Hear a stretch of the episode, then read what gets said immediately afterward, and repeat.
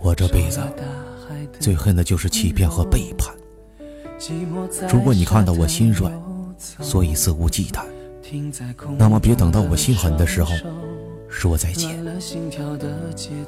我是很想你，但不会打扰你；我是很爱你，但是我也可以放弃你。我是说过海誓山盟，但是你不配我为你去做。我是说过不会离开你，是你自己太过分。不要以为别人对你的好都是理所当然的，我不欠你的。不要拿我的容忍当做是你肆无忌惮的放肆。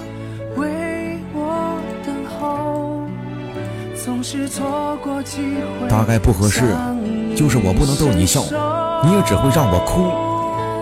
今后的我们，披着各自的骄傲，互相不打扰。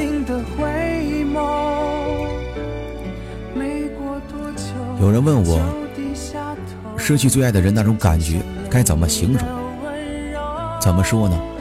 大概是身处人海里也觉得孤独，看场喜剧也会哭，表面的笑还没有沉到心底，失心的风却已经拂在了脸上。